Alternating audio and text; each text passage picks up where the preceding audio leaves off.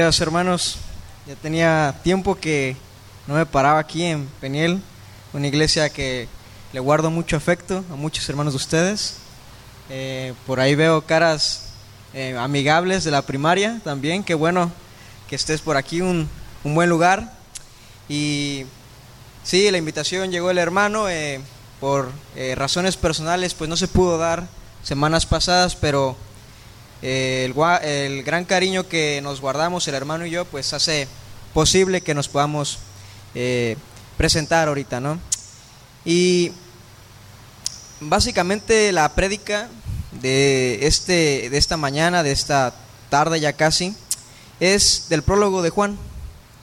Eh, ¿Por qué el prólogo de Juan? Bueno, sabemos que cuando somos eh, cristianos o nuevos creyentes, normalmente siempre nos disipulan con el Evangelio de Juan, porque es un evangelio, es una narrativa muy didáctica para nosotros, para nuestro crecimiento como creyentes, para, para conocer y saber la voluntad de Dios. Y creo que siempre se ha escogido el libro como, como el libro eh, ideal para crecer en, en, este, en, esta, en esta nueva vida que tenemos, ¿no?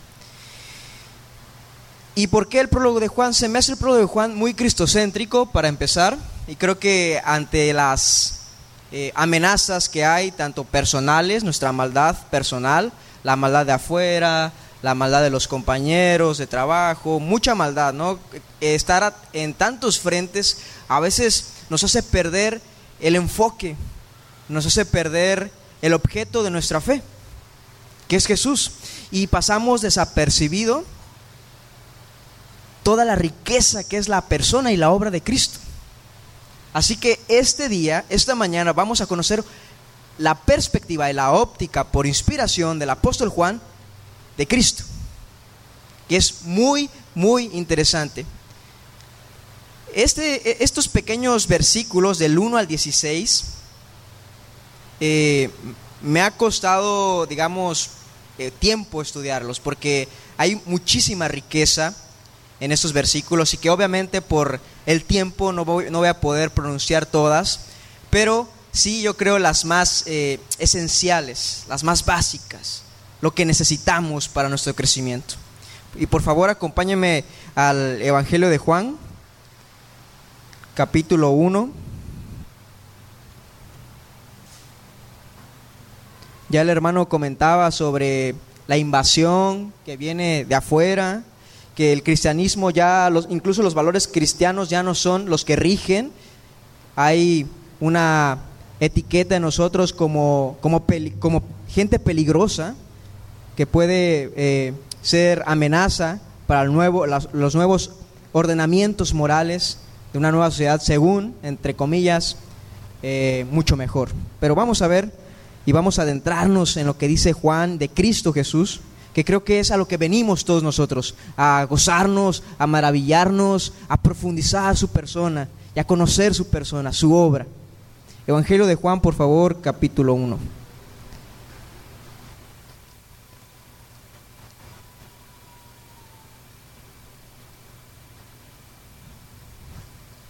Ok, ¿ya lo tienen? Ok, el Evangelio de Juan relata los orígenes de la vida de Jesús, de su obra, de su muerte y de su resurrección. Se cree que el contenido religioso del Evangelio de Juan tiene influencia mayormente helénica, pero la misma estructura interna de este prólogo eh, desmiente esa teoría, desmiente que Juan fue influenciado por la filosofía griega. De hecho, Juan más bien era un conocedor de las escrituras del Antiguo Testamento y toda eh, su estructura interna del libro tiene indicios del Antiguo Testamento. Apocalipsis, la primera carta de Juan, segunda, tercera y su Evangelio. Si se fijan, eh, por ahí eh, aquí se han hecho estudios de Apocalipsis y todo la simbología que tiene del Antiguo Testamento. O sea, Juan realmente es un judío de hueso colorado. Y empieza el versículo 1. En el principio eh, era el verbo, y el verbo era con Dios, y el verbo era Dios. Este verbo eh, en griego es el logos y que muchos eh, eh, cristianos posiglesia primitiva consideraban como la razón, pero no, es la palabra, la palabra misma que sale de la boca de Dios, esa, esa palabra que, que crea, que diseña, que da vida. Y Juan recoge, toma prestado del Antiguo Testamento por inspiración del Espíritu Santo. Y fíjense lo que dice el capítulo 1 de, de Génesis, en el principio también. Dios creó los cielos y la tierra. Después en el versículo Dios, en el versículo 2, perdón, dice, este era el principio, el principio con Dios. Todas las cosas por Él fueron hechas y sin Él nada de lo que ha sido hecho ha hecho. El apóstol Juan estaba poniendo énfasis de que la gente creativo era el logos, el verbo. Que todo lo que vemos eh, de manera física, cósmica, ha sido creado por ese logos. Pero lo interesante de Juan es que no solamente se queda ahí, no solamente se queda en el Génesis, sino le da la profundidad cristológica. Por ejemplo, en Génesis, eh, versículo eh, del 2 al 3 al 4, encontramos eh, versículos como esto. Y la tierra estaba desordenada y vacía, y las tinieblas estaban sobre la faz del abismo, y el Espíritu de Dios se movía sobre la faz de las aguas. Y dijo Dios, sea la luz. Fue la luz. Y vio Dios que la luz era buena, y separó la luz de las tinieblas. Otra terminología que Juan toma prestado. Ojo con esto, y quiero que me pongan mucha atención, este, hermanos, porque esto es sumamente interesante. El término estaba desordenada y vacía en hebreo hace alusión a un desierto inhospitable, donde no es capaz de producir vida. Juan, conociendo eso como un buen judío y como un buen conocedor de las escrituras hebreas, sabe que el mundo que hoy estamos es inhospitable para la vida a menos que se presente la luz como Juan, como, el versículo 4 eh, nos hace notar. En él estaba la vida y la vida era la luz de los hombres. Increíble. ¿Cómo toma prestado Juan de Génesis? Y Dios en Génesis dice, bueno, la tierra era inhospitable, no se podía eh, crecer, no se podía eh, desarrollar la vida. Asimismo, hoy, sin ese verbo, sin ese Jesús, la luz no sería capaz de poder producir vida en nosotros.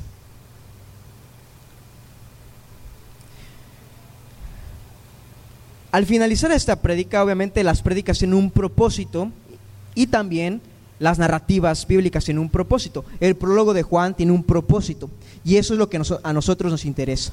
Pero quiero yo construir primero esto para poder ver el propósito que Juan nos quiere llevar. Estamos recogiendo esos términos que Juan utiliza del Antiguo Testamento para ver a dónde nos quiere llevar. ¿Qué es relevante ahora para nosotros en este 2019? Para la iglesia Peniel, para la iglesia de Cristo. Seguimos con el texto de Juan, ahora versículo 5. La luz en las tinieblas resplandece y las tinieblas no prevalecen contra ella. No es posible que las tinieblas puedan derrocar a la luz. De hecho, la luz disipa la oscuridad. ¿Por qué creen que eh, sin la obra, eh, sin la intervención de Dios, un incrédulo no, eh, no viene a Dios? Incluso lo rechaza, incluso empieza a apuntarlo de ser la, la causa de sus sufrimientos y sus problemas. ¿Por qué creen? Porque realmente estamos en oscuridad.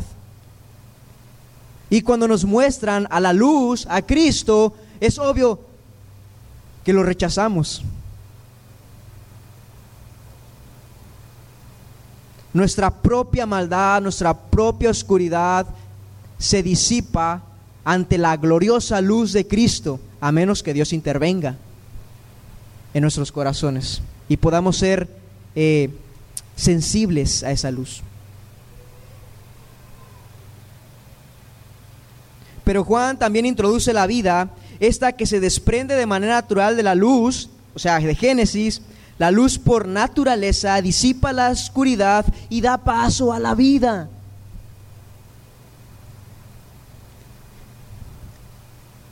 Es importante, hermanos, saber qué quiere decir Juan cuando habla de luz, de vida, de verbo, de oscuridad. Les decía que Juan profundiza lo que dice Génesis. Ya no estamos hablando de, de, un ambiente o de términos cósmicos, sino más bien de nuestra maldad.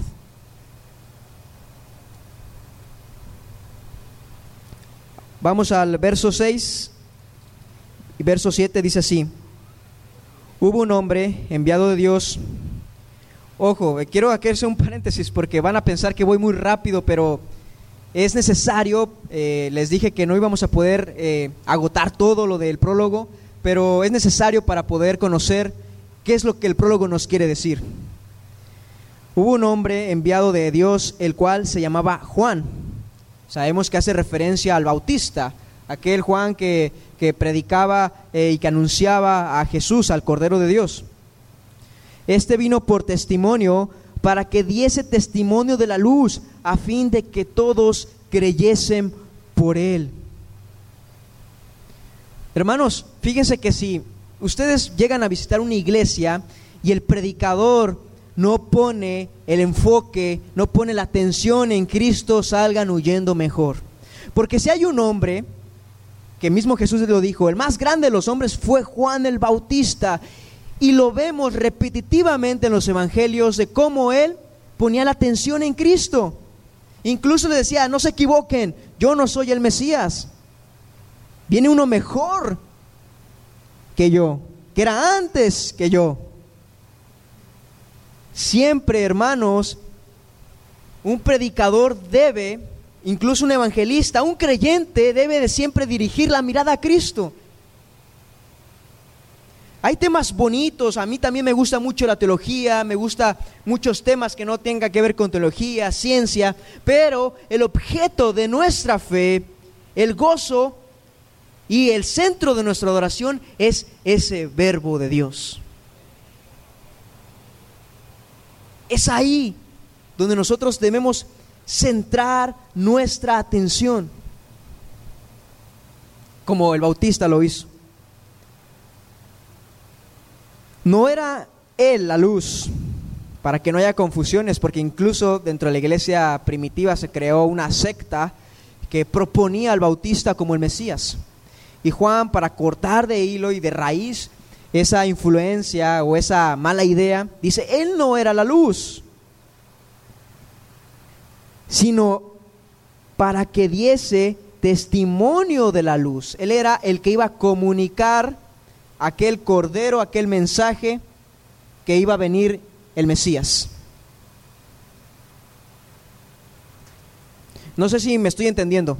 Quiero preguntarles, eh, ¿estamos con Juan? O más bien, eh, me, me, estoy eh, siendo explicar, o sea, ¿me están entendiendo? ¿Vamos todos en el mismo tren? ¿Sí? Aquella luz verdadera, otro término muy, pero muy este, usado por Juan, verdadero. Él es el verdadero, eh, tú eres la, eh, el camino, la verdad y la vida. Fíjese cómo Juan le encantan estos términos, en su prólogo los usa y lo va, y lo va a usar por, por, todo el Evangelio, por todas sus cartas y por el, y por el eh, libro de Apocalipsis, ¿no? Que alumbra a todo hombre. Esa palabra de Dios alumbra a todo hombre quiero hacer un paréntesis. Aquí todavía no está hablando Juan de la encarnación. Nosotros cuando hacemos nuestra lectura bíblica pensamos que, bueno, sí es cierto, esa luz que es Jesucristo alumbra a todo hombre. Aquí Juan no, está, no pasó todavía la encarnación, si se fijan en su texto, se fijan en el contexto, estamos todavía con el logos, con el verbo, con la palabra, y es lo que Juan está tratando de decir. Aquella, eh, perdón, en el mundo, eh, sí, aquella luz verdadera que alumbra a todo hombre, venía a este mundo. Esa palabra de Dios vino a este mundo muchas veces. En revelación a los profetas, como el ángel del, de Jehová, en la zarza, vino muchas veces esa palabra. Esto es bien cristológico, ¿eh? El ángel de Jehová, las manifestaciones de Dios, son teofonías. Todo esto es cristológico porque la palabra siempre visitó este mundo. En el mundo estaba, la palabra no se movió. ¿O creen que el Señor eh, dejó desamparado a su pueblo en el Antiguo Testamento? Nunca. Siempre estuvo en la nube, siempre estuvo en ese remolino de fuego, siempre estuvo eh, proveyéndoles comida, el maná, siempre estuvo ahí la palabra.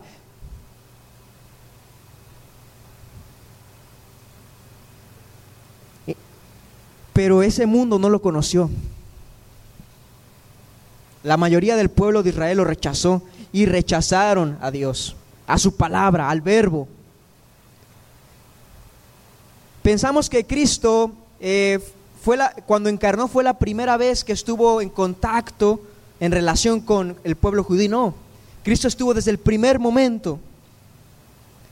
Estuvo luchando con ¿Se acuerdan de, Jacob y la lucha con el ángel? Estuvo ahí. Estuvo en algo que es sumamente interesante, en el tabernáculo, en esa gloria que desprendía del cielo y habitaba en el templo y en el tabernáculo. Y Juan lo dice. A lo suyo vino y los suyos no le recibieron. Creo que los comentaristas aquí tienen razón en decir, comentaristas bíblicos, claro, en decir que no se está refiriendo al ministerio de Jesús, sino más bien a esa visita constante de Logos hacia el pueblo de Israel. Porque dice bien claro, los suyos vino, los suyos no recibieron. El pueblo de Israel nunca aceptó la voluntad y la palabra de Dios. Incluso mataban a sus profetas. Porque es luz y obviamente lo que les decía anteriormente, nosotros rechazamos por naturaleza, por nuestra propia maldad y oscuridad esa luz. Mas a todos los que le recibieron, el 12, a los que creen en su nombre, les dio potestad de ser hechos hijos de Dios. Ya no es el linaje físico, genético de Abraham, ya no es el linaje de la sangre judía, ya no es el linaje incluso de la sangre hebrea, sino ahora es por voluntad de Dios que somos hijos de Dios.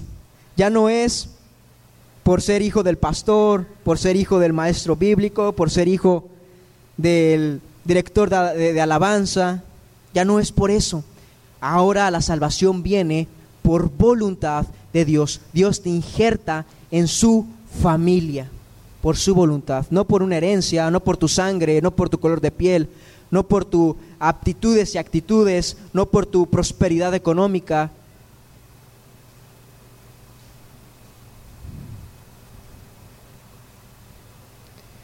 Los cuales no son engendrados de, de sangre, ni de voluntad de carne, ni de voluntad de varón, sino de Dios. Ya no es entonces por el linaje de Abraham, ya no es porque tengas, incluso hay unos que quieren reconstruir esa sangre hebrea, quieren hacer estudios científicos y hacer una genealogía tonta, inútil, porque realmente eso no, eso no se necesita. Eso no es útil para la familia de Dios. Aquí lo útil es Cristo y la fe y la confianza que tenemos en Él. Esto, este verso 14 eh, me, me llena mucho de gozo me llena mucho de gozo porque es muy profundo, pero muy simple y sencillo. El verso 14 dice, y aquel verbo fue hecho carne y habitó entre nosotros y vimos su gloria, gloria como la unigénito del Padre, lleno de gracia y de verdad. ¿Se acuerdan el templo y el tabernáculo, les decía una, eh, anteriormente, cómo descendía la gloria? Pues esta gloria está inamovible ya, está en la persona, físicamente también de Jesucristo. Está toda la gloria de Dios concentrada. Y un evento que dio eh, denotación de eso fue la transfiguración.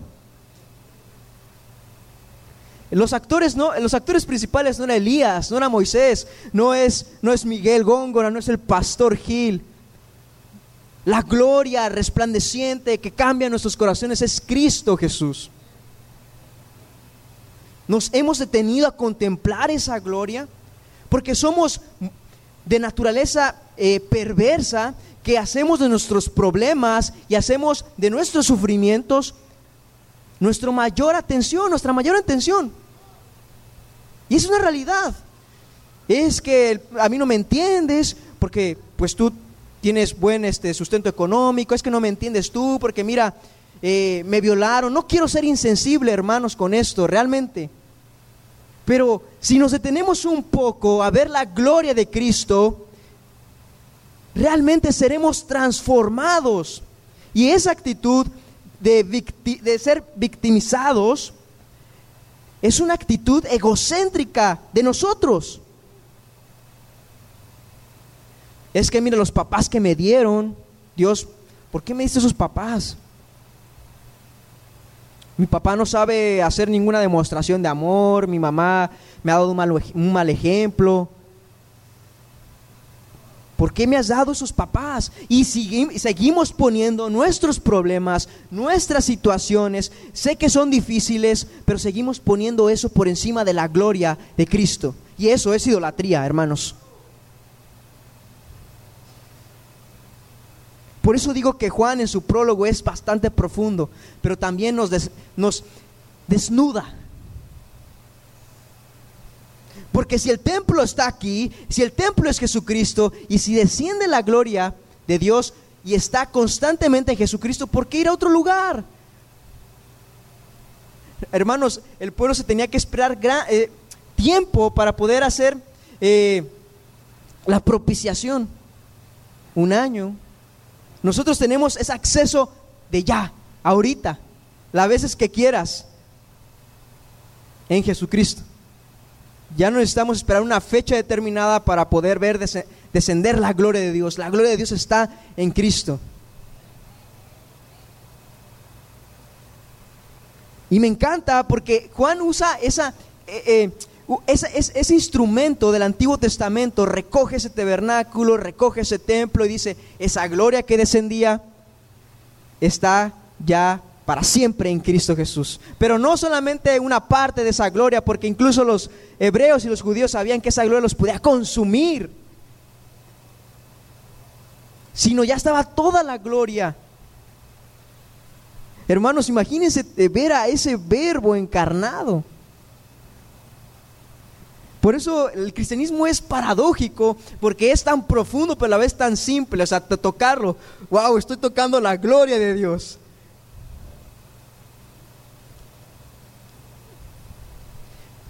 Es algo increíble, hermanos. Y no sé si nos hemos detenido en nuestra vida de creyentes a ver esa gloria de Cristo Jesús, a estudiar esa persona de Jesús.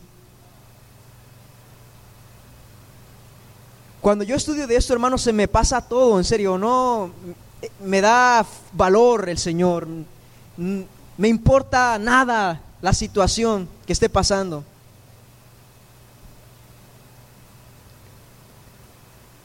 Gloria como la de unigénito del Padre lleno de gracia y de verdad. Juan dio testimonio de él y clamó diciendo, este es el quien yo decía, el que viene después de mí. Es antes de mí porque era primero que yo. Vemos otra vez ahora sí en, la encarnación porque eh, vemos que en el versículo 14 eh, habla ya de la encarnación del verbo y ahora sí Jesús se encarna eh, eh, de, manera humana. Él es tanto 100% Dios como 100% hombre, aunque sigue siendo la misma persona divina que, que ve de manera clara y sin taparse los ojos al Padre y su gloria. Es ese mismo verbo que se encarna y es el mismo verbo, ahora el Mesías, el Cristo que Juan el Bautista anuncia. A él mirad. Hermanos, otro paréntesis de los muchos que he hecho. Hermanos, fíjense la profundidad y la majestad de Cristo cuando vemos declaraciones del Padre diciendo, a Él escuchad. O sea, no digo que el Padre se está deslindando de la responsabilidad, pero lo que sí está haciendo Dios, el Padre, es decir, Él es la autoridad máxima, Él escuchad, dejar de seducirse por Él. Quiero que mi, que mi hijo sea glorificado, quiero que mi hijo sea adorado, sea alabado, exaltado.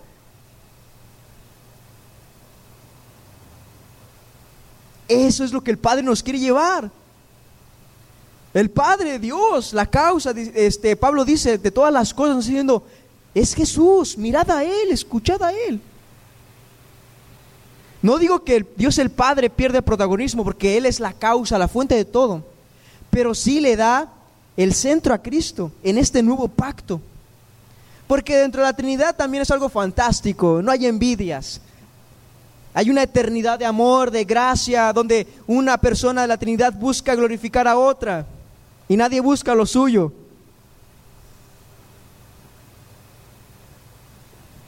La doctrina de la Trinidad siempre se me ha hecho cautivante. Y es a lo que el prólogo de Juan nos quiere llevar. Es esa gloria que nos puede alumbrar. No hay necesidad de buscar otro templo. Porque también esas ideas paranoicas de que van a construir el templo, los judíos y que se va a caer el mundo, nosotros lo tenemos todo con Jesús.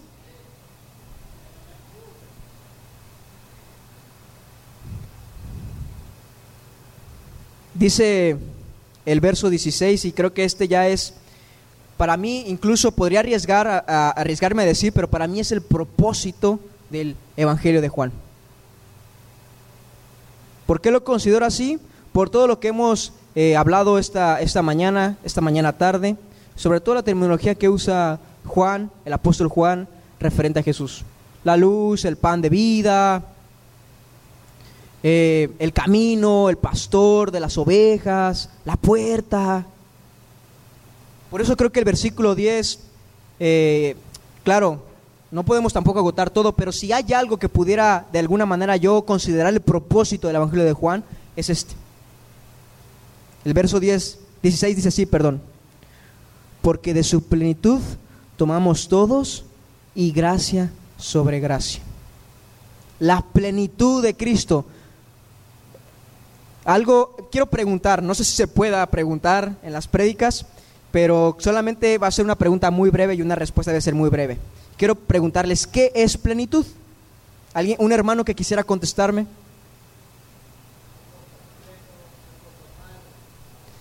Algo completo, algo total. ¿Por qué buscar otro lado? El apóstol Juan está diciendo, porque de su plenitud, o sea, todo lo que el ser humano puede necesitar, está en Cristo. Está en, Jesús. Y Juan lo desarrolla en todo su evangelio. Porque Él es el pan de vida, porque si lo comemos a Él, no tendremos nunca más eh, hambre. Porque si lo tenemos a Él, tendremos la luz y podemos eh, identificar todo lo que pasa, diagnosticar todo lo que está en el mundo, prevenirnos de ello. Porque si estamos en Él, Él nos pastoreará. Esa es plenitud. La iglesia no debe de buscar otra cosa sino a Cristo, hermanos.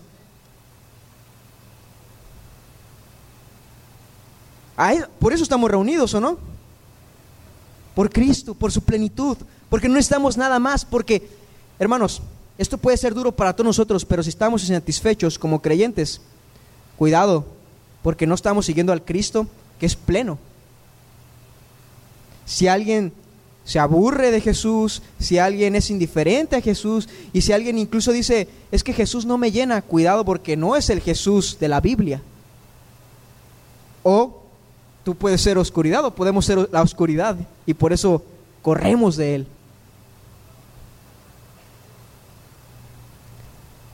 Plenitud, satisfecho. A mí me encanta la palabra satisfacción porque encierra que ya no necesito nada más sino a, a Él. Estoy satisfecho. todo lo bueno, lo malo que venga, tengo a Jesús.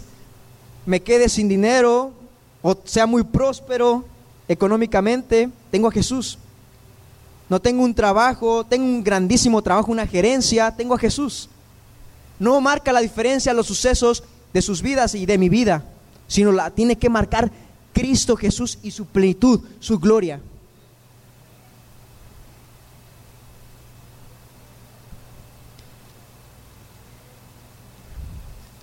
Vamos a Mateo 11, por favor.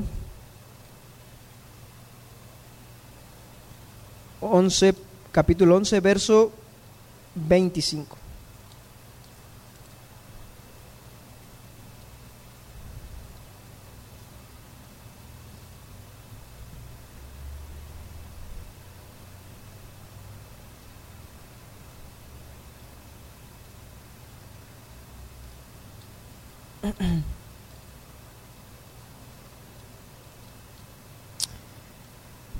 Este versículos, yo siempre tenía muchos problemas con, e, con estos versículos, que es del 25 al 30, muchísimos problemas.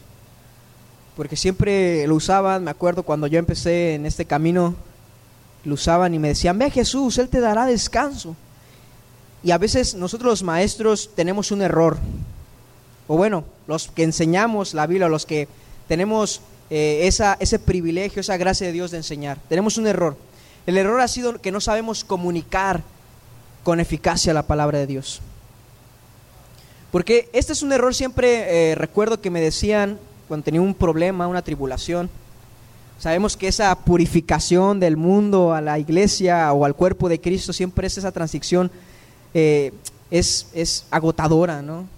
Porque tienes que luchar con tu naturaleza pecaminosa, porque eh, recoges problemas de allá afuera. Entonces esa, e, ese camino es, es bastante duro, ¿no? Y siempre me decían, hermano, usted vaya a Jesús y descanse en Él. Pero yo me preguntaba siempre cómo es ir a Jesús. Y yo le preguntaba a los hermanos, a los maestros, pues ore con Él. Sí, eso es, es válido, ¿eh? y, el texto también eh, tiene, tiene pie para eso. Pero hermanos, fíjense que nosotros como maestros bíblicos les decía que hemos dejado de dar la claridad a la palabra de Dios. Quiero que leamos esos versículos. Los voy a leer rápidamente. En aquel tiempo, respondiendo Jesús, dijo, Te alabo, Padre, Señor del cielo y de la tierra, porque escondiste estas cosas de los sabios y de los entendidos y las revelaste a los niños. Sí, Padre, porque así te agradó. Todas las cosas me fueron entregadas por mi Padre, y nadie conoce al Hijo sino el Padre, ni al Padre conoce a alguno sino el Hijo, y aquel a quien, aquel a quien el Hijo quiere revelar. Venid a mí todos los que estáis trabajados y cargados, y yo os haré descansar. Llevad mi yugo sobre vosotros y aprended de mí, que soy manso y humilde de corazón y hallaréis descanso para vuestras almas, porque mi yugo es fácil y ligera mi carga. Yo aquí la pregunta que me surgía rápidamente es, pero si Jesús ya no está, o sea, este versículo aplicado al contexto histórico, pues sí, los discípulos convivían con él y podían ir a Jesús físicamente o, de manera, eh, eh, pues personal, ¿no? Pero ahora qué? ¿Cómo lo hacemos? Y los hermanos eh, claro, eh, con, su, con su sabiduría y su prudencia me decía, mira hermano, es que usted tiene que orar. Y yo pensaba, me tengo que crear una imagen de Jesús y decirle, Jesús, quiero descansar en ti. ¿O cómo le hago? Pues hermanos, para empezar, eh, normalmente se ha predicado de estos textos que se ha hecho una analogía sobre el yugo que, existía en, en, los toros, ¿no? Que arriaban la tierra y la jalaban. Y me decían, pues así mismo, ¿no? Ese texto Quiere decir eso, que el Señor es el que, el que soporta tu carga, el que, eh, el que lleva todos tus, eh, tus sufrimientos, tus tribulaciones. Pero el texto realmente no quiere decir eso, no quiere decir eso, porque dentro del contexto judío es una alusión a la enseñanza. ¿A qué me quiero decir? O más bien, ¿qué quiero decir con esto? Los judíos tenían una costumbre. ¿Por qué creen que Jesús dice rabí? Porque era un maestro. Y de hecho los rabís tenían la costumbre, y era esa la cultura y la costumbre judía, de tener discípulos, de tener esa relación con sus discípulos, de enseñarle, de, estar viviendo con ellos. Y entonces, si Jesús no está, ¿cómo podemos ser enseñados por Él? Pues a través de su palabra, Él vive dentro de su palabra. Es así como pude yo eh, ver este texto, hermanos. De acuerdo al contexto judío, es, si Jesús, si yo quiero que Jesús me hable, tengo que buscar en la Biblia. Si yo quiero hablar con Jesús, ahí sí entra lo de la, lo de la oración. Pero hay esa relación, la transformación que nosotros tenemos de esa relación no la conocemos, hermanos, es una obra del Espíritu Santo, pero ese juego, esa dinámica de estar empapados en la enseñanza de Cristo que vive en la palabra de Dios, que es la Biblia, y nosotros orar y tener una comunicación constante, ese juego, esa dinámica es lo transformador. Ahí estamos siendo discípulos de Cristo. No estoy diciendo, porque una vez pronuncié esto y dije, y dije, bueno, el hacer eh, no es lo que el Señor eh, busca en este texto. No quiero decir que el obedecer al Señor, hermanos, eh, sea malo, o sea, decir, bueno, quiero ser santo como Él. La Biblia lo dice expresa, este, explícitamente. Lo que estoy tratando de, decirlo, de decirles que la relación donde Él te está enseñando y donde tú estás haciendo, no el hacer es lo que te hace esa relación, sino la, el juego de enseñar y de hacer es el poder descansar en Él. Y ese es el texto, de acuerdo al contexto judío. Tengo la Biblia. ¿Qué dice de mí la Biblia sobre cuando estoy enojado? Busco la Biblia, Jesús palabras de Jesús sobre ira. Ahí me está enseñando mi Señor y después yo le hablo, Señor, digo, Señor, ¿Por qué seré tan enojón? Ayúdame. Ese juego, esa dinámica es el discipulado. Y ahí nuestras almas descansan. No sé si me entiendo. Aterricé un pasaje que ha sido eh, espiritualizado, de acuerdo al mismo contexto judío. Por eso tenemos que disfrutar el discipulado con Jesús, que nos enseñe. Un cristiano que no hable, eh, abra su Biblia es un cristiano que no va a escuchar la palabra de Cristo y de Dios. Eso es obvio. Una persona o personas que no oremos será personas que nunca hablen con Dios o no hablen con Cristo.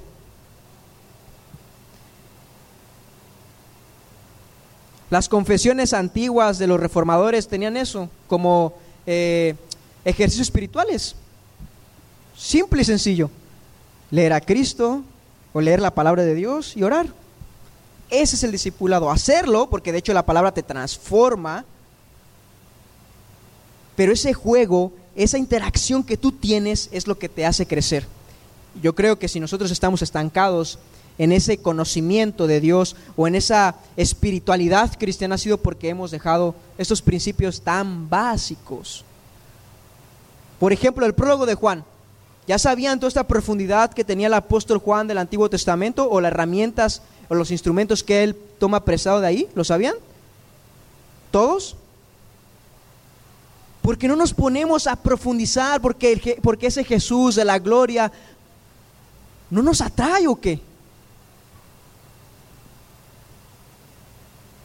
Hay riqueza, hermanos. En un prólogo de 16 versículos y que no hemos agotado todo, hemos sacado profundidad de Jesús. Yo aquí vengo, a mí me invitaron a predicar de Cristo. Habrá momentos dentro de la consejería, dentro de talleres, dentro de otra prédica que les pueden hacer ustedes alusión a sus problemas muy particulares. Pero yo vengo aquí a decir que si Cristo no los vislumbra por su gloria y ponen ustedes por encima o ponemos por encima nuestros problemas y sufrimientos, somos idólatras.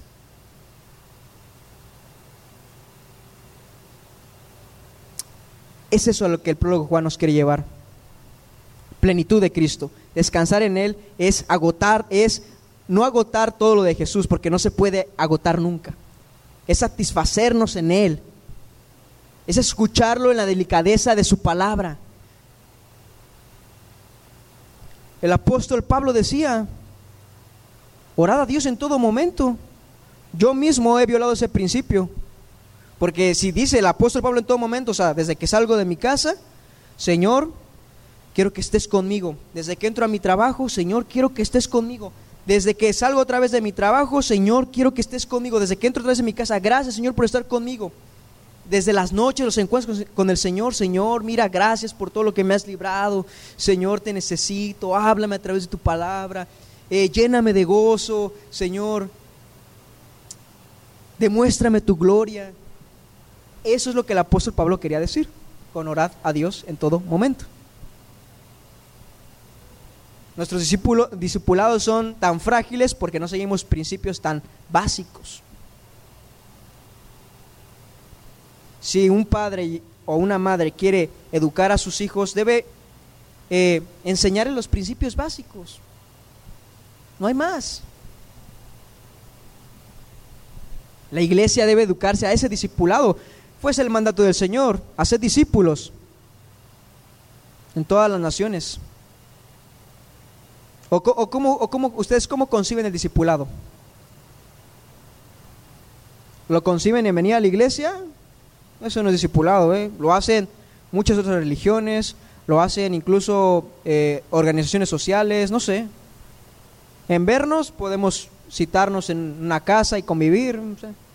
El discipulado de Cristo es eso, hermanos. Estar en constante relación con el Señor. Escuchar la palabra que Él nos tiene. Y no ser como eh, el papá de Juan el Bautista, ¿no? Que le dijo eh, el ángel, pues tener un hijo. ¿Cómo? Si soy viejo, lo dejó mudo, para que te calles y escuches. Escucha, no sabemos escuchar. En este prólogo no, hemos sabido escuchar todo lo que el prólogo tiene para nosotros. Así que esta es una exhortación prédica para ponernos a descubrir la gloria de Jesús.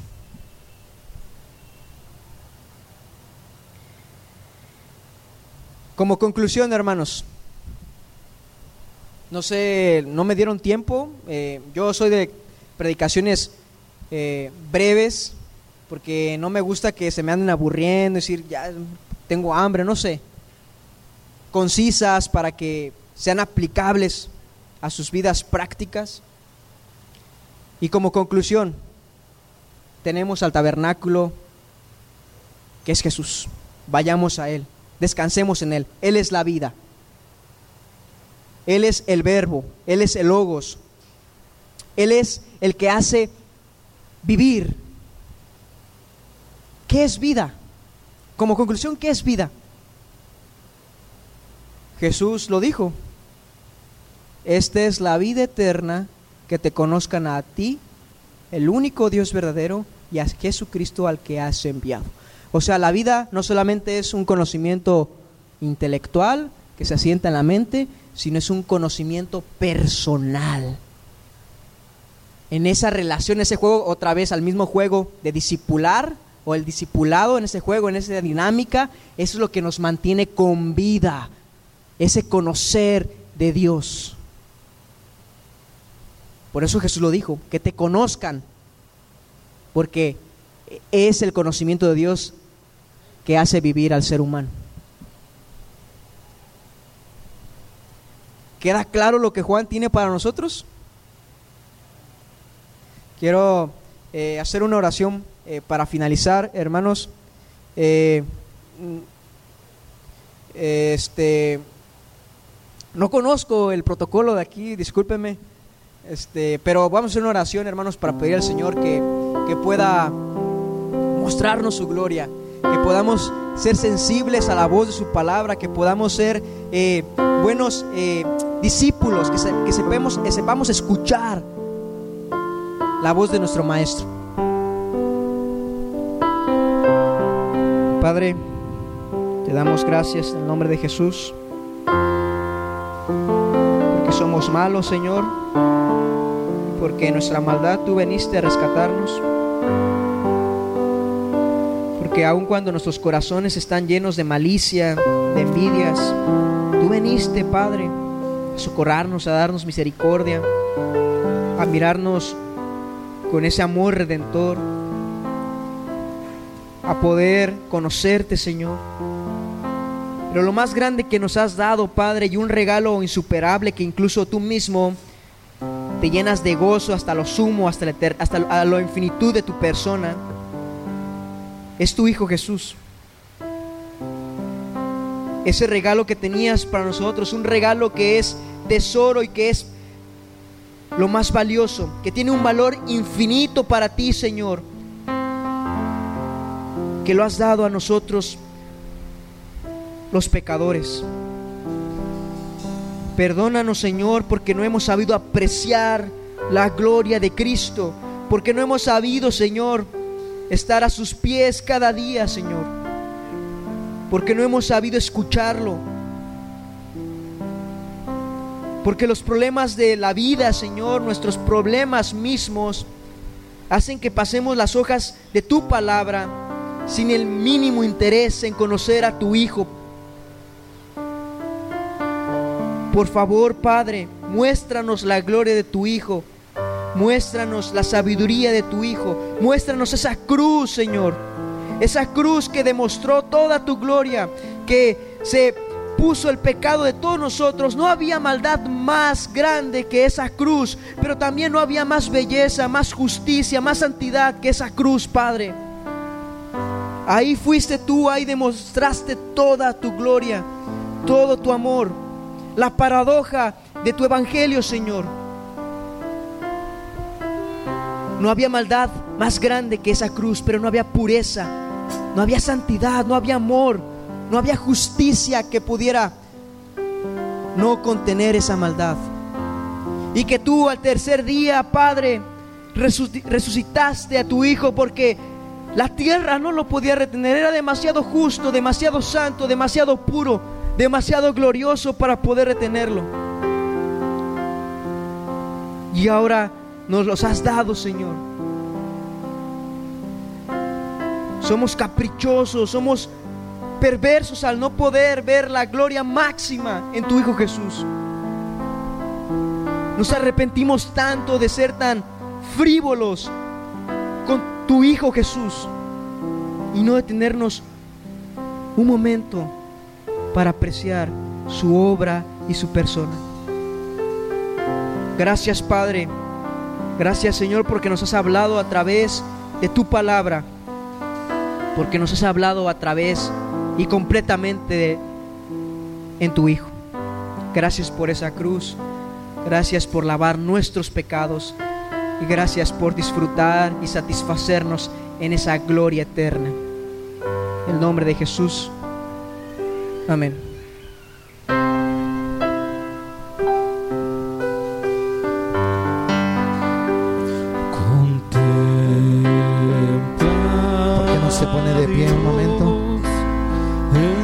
Sobre sus pies. Venid y Gracias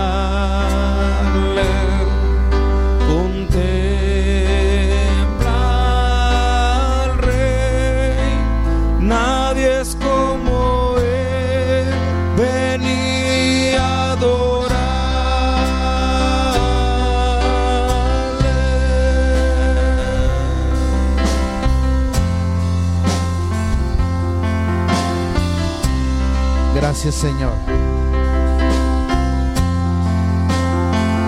Porque Jesús mismo dice que Él es el pan de vida. Es la luz que alumbra a todos los hombres en este mundo. Él es el buen pastor. Él es el que da vida. Él es el que hace que los muertos vuelvan a vivir. Él es el camino, la verdad y la vida. Él es la vid verdadera. Y en Él habita toda la plenitud, la deidad completa. Y nosotros hoy tenemos en nosotros esa plenitud que hemos encontrado en Cristo, esa satisfacción, ese gozo y esa llenura de nuestro ser. Gracias Señor.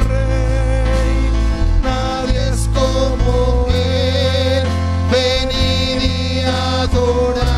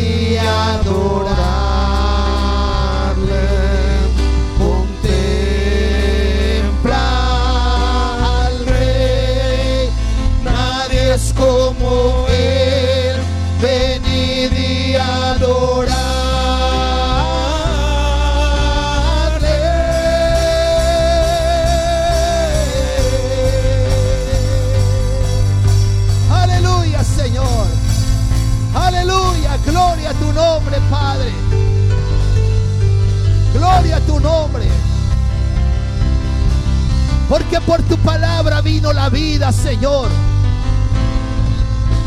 Y esa vida es la luz que alumbra a los hombres, Padre.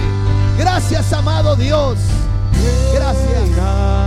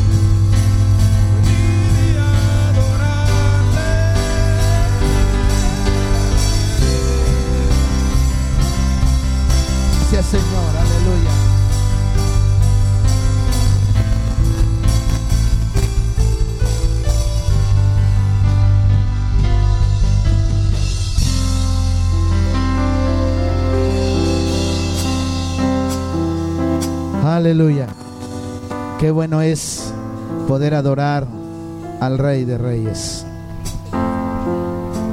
Gloria a Dios.